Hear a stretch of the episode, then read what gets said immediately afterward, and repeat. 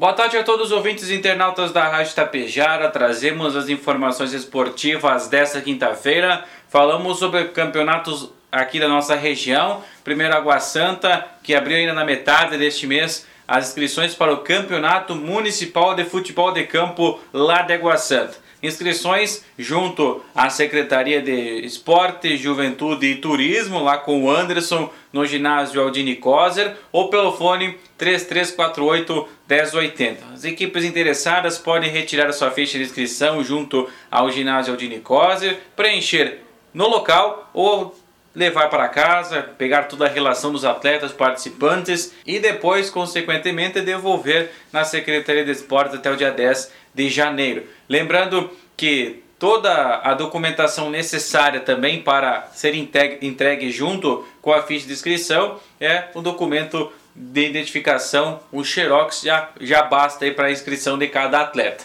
Já no município de Itapejara está e também em andamento as inscrições para a 54ª edição do Campeonato Aberto de Verão de Futsal em 2023, homenageando Irma Calduro Bogoni.